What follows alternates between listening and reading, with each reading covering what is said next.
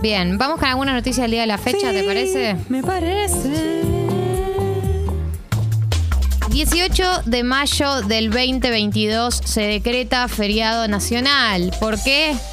Porque vuelve el censo de la República Argentina. Gente, eh, originalmente se tenía que hacer en el año de la pandemia. Recordemos, en el 2020 se hace cada 10 años. El último censo fue en el 2010. Eh, y bueno, no se Cuando pudo murió hacer. Néstor. Exacto, por eso El también nos día de mi tanto. ¿Puedes creerlo? No, no sabía que era el, el mismo día. To- muchas cosas pasaron ese día. Es verdad. Eh, bueno, eh, este año no va a caer el día de tu cumpleaños, Oh. pero va a caer el eh, 18 de mayo.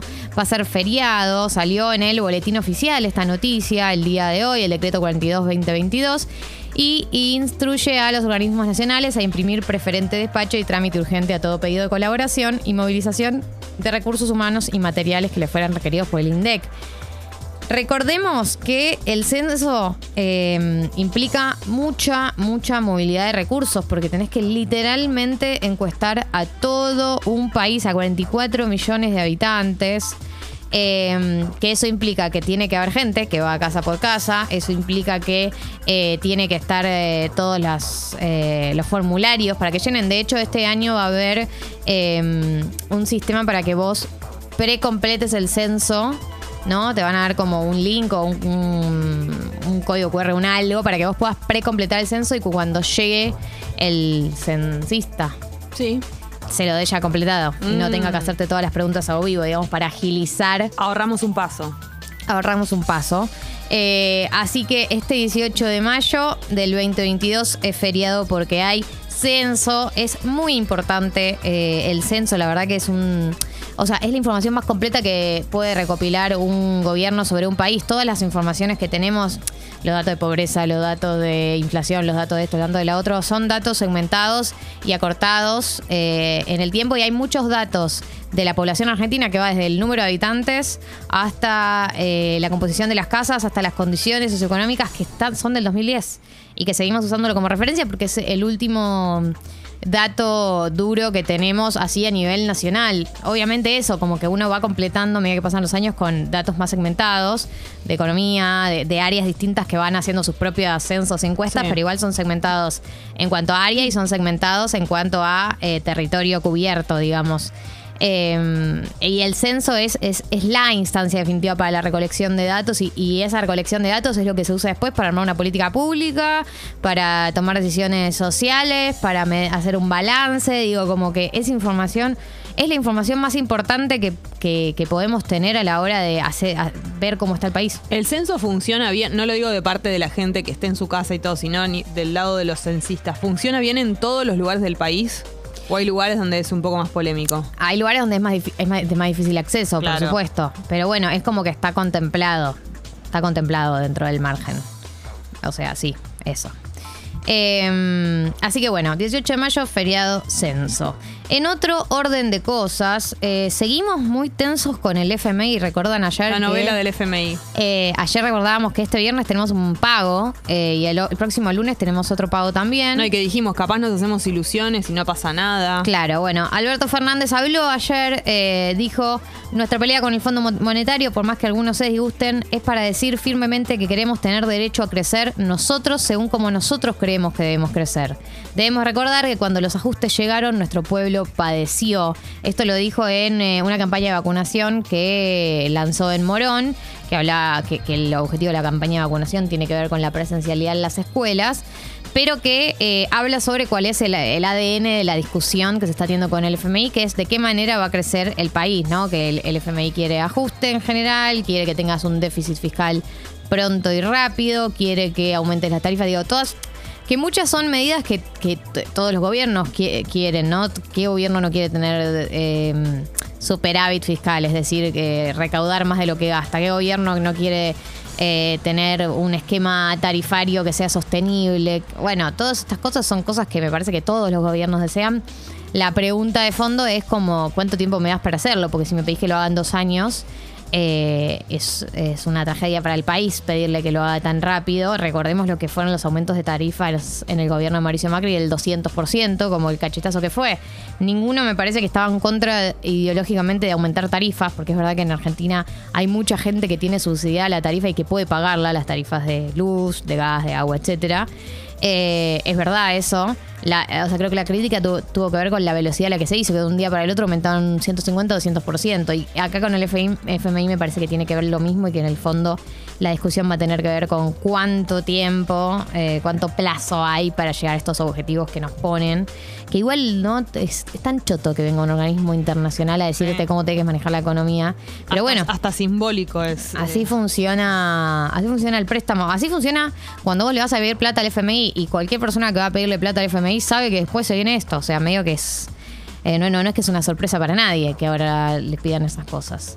Bien, eh, en el día de ayer hubo 78.121 contagios.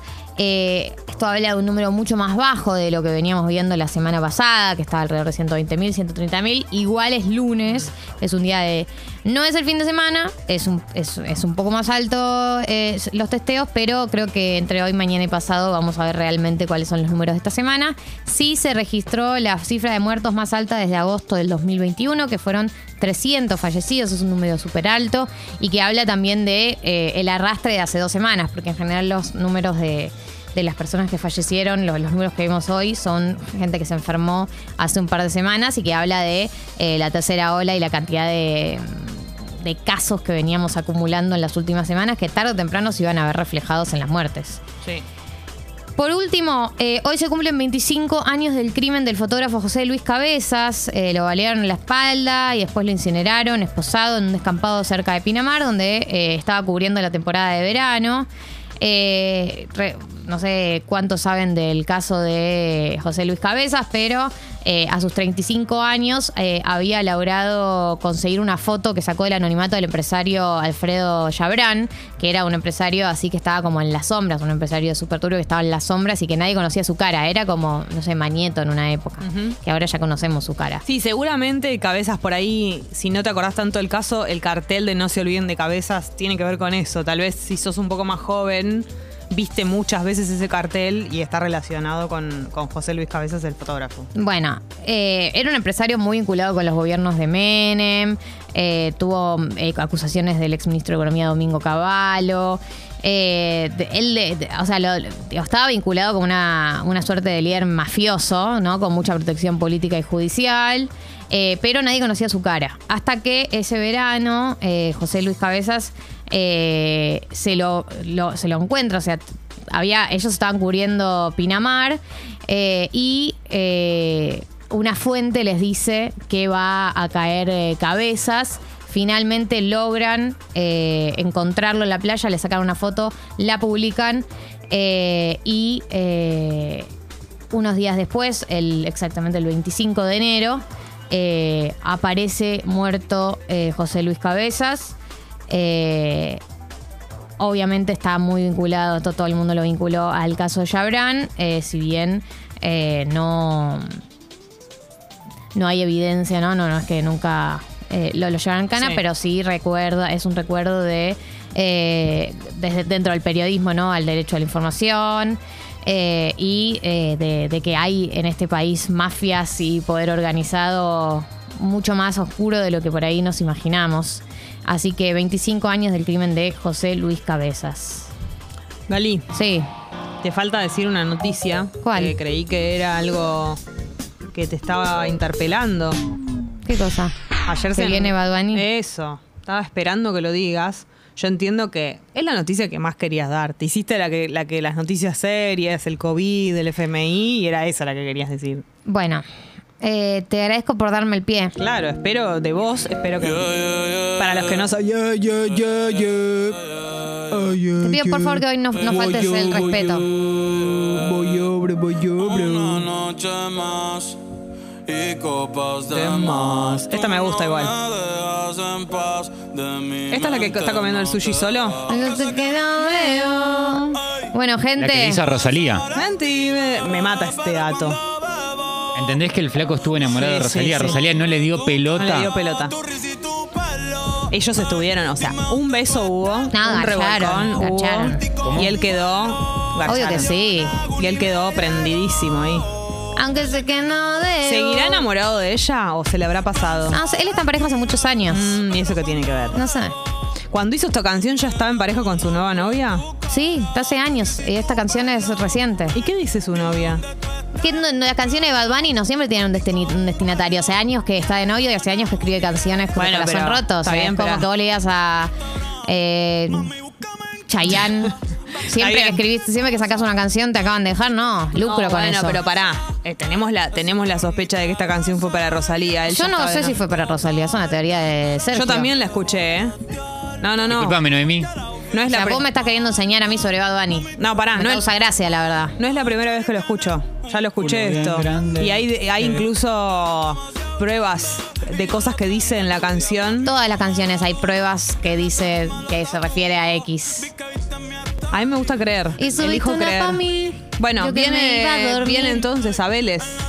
Bad Bunny viene a la Argentina el 4 de noviembre del 2022, lo que falta, no se puede creer. Va, también va a estar en Chile, va a estar en Perú, va a estar en Paraguay, va a estar en Ecuador, va a estar en Colombia, va a estar en muchísimos países de América Latina, además de la gira que va a hacer por Estados Unidos.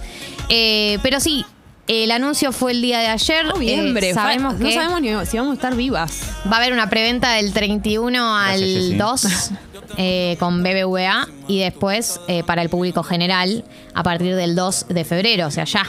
Ah. eh, la preventa de entradas. Yo quiero decir que yo no tengo BBVA. Ayer Jessica recibió un mensaje preguntándole qué vínculo tenía con el BBVA. No, yo tengo, tengo ese banco. ¿Tenés ese banco? Sí. Ah, qué interesante. Yo Pero vos me preguntaste si eh, a- No, algo porque tenés laboral. una amiga Claro. ahí metidilla. Sí. Metidilla en un banco y quería saber. Claro, no, no, no. Yo tengo mi, mi, tar- mi débito y mi coso es de BBU. Ah, ¿sí? BBVA. Mira qué interesante ¿Pero lo qué- que- de qué sirve eso?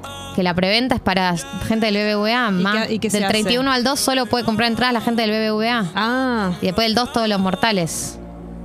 Yo no voy a comprar el 2. Con todos No, los, bueno, con te la los- compro con todos los mortales. la- ¿Cómo es? ¿Con tarjeta? Sí. Yo te transfiero en el momento. ¿Sí? ¿Cuánto en sale la entrada para Bad No sé. Debe El- ser. Mi parámetro es las entradas de de Dua Dua Lipa Lipa. Salieron, salían tipo 7 lucas, ¿no? ¿Cuánto salían? No, más. ¿Más? On- 11. Entre 10 y 15 lucas. ¿En serio? Sí. Ah, mi tía. Es que va a salir más de 7. Bad Bunny. Pero Bad Bunny no es Dua Lipa. No, es, es más escuchado que Dua Lipa. Sí. Sí, Bad Bunny es el más escuchado en todo el Claro. mundo. Sí, va a ser salado. Lo único que me hace pensar que por ahí no tanto es Vélez. ¿O estoy pensando mal? Vélez. No, pero digo, ¿eso puede llegar a abaratarlo? Que no es. No, es, no, no sé. No, estoy diciendo mal. Para mí se va a agotar al toque. se va a agotar al toque. Va a ir todo el mundo a ver. Va a ir todo el mundo. a- Encima, digo, no es River, que es mucho más grande. Dios. Estoy muy ansiosa. O sea, me, hace estar. da- me hace daño que esto, esto. Hay que, hay, que estar, hay que estar rápida porque. Si ya lo sé, pa. Voy a estar ahí con la página abierta. Sí, no empieces vos que, que- que contestas tarde. No, no, no estés en modo Galia porque va, no va a ¿Sabes pasar. cómo va a contestar rapidísimo? me No, puse no. una alarma. Me puse una alarma. Porque ella con su- así como, "Ah, después Ay, veo. no, sí. Me puse una alarma. Y sí. Un Google mínimo, Calendar. Bad Bunny lo merece. Eh, Bad ¿A Bunny, quién- por supuesto, lo ¿A merece. quién querés más? ¿A Bad Bunny o a Zetangana? A Bad Bunny. ¿En serio? Sí, Bad Bunny es mi persona preferida en el mundo. Está bien, perfecto. Entonces Pregúntame a quién quiero más. ¿A quién querés más? ¿A tus papás o a Bad Bunny? Pasa. A Bad Bunny. Re obvio. Hizo Eh. cara de. ¿Qué? ¿A quién querés más? ¿A Bad Bunny o a Kipe? Esa parte. A Bad Bunny. Tiene un culo bien grande. Bien. ¿A quién querés más? ¿A Ricky a Rumba o a Bad Bunny? ¿A quién? ¿A Ricky a Rumba o a Bad Bunny? A Bad Bunny. No tiene límites. ¿A quién querés más? ¿A ello o a Bad Bunny? No me pongas en un embrollo. Bueno, ¿qué? Eh, eh, Ya, ya- ahí está, la daga, la daga. ya ahí, preferiste a, a- que a Ricky a Rumba y también es una daga. ¿Qué te pensás que porque son gatitos no se están enterando de que dijiste eso? Dime dónde Responde. tú estás. Puta. No, ¿Te calmas? Eh, no, acá eh, voy a cambiar de tema. Ah, le voy a contar. el que aclaran que la, la foto Llorán fue un año antes del asesinato de José Luis Cabezas. Es una aclaración que hay que hacer. Involucrada con, la, con el periodismo, por. Sí, sí soy. Che, cua- Lo di- cuare- yo lo dije, pasa que no se escuchó. 40.000 las de Coldplay, dice Lau. No, no es real. No, igual Coldplay es tipo show que no contamina, seguro eso sale plata. Real. Las putas se montan fácil como el GTA, muy de corazón roto. Bueno, igual esa canción no sé ni, ni cuál es. O sea, son de esas que quedaron en el olvido. Bueno, uno a veces es eh, muy. Yo cuando tengo el corazón roto soy una basura, las cosas que digo. Y, y está bien y me, y me enorgullece. ¿Entendés? No se lo voy a decir a la persona, pero a mis amigos les digo cosas No, y además esta gente que viene a correrme, ¿qué se piensan? ¿En serio que por citarme una letra donde un reggaetonero habla de un culo, yo me voy a asustar?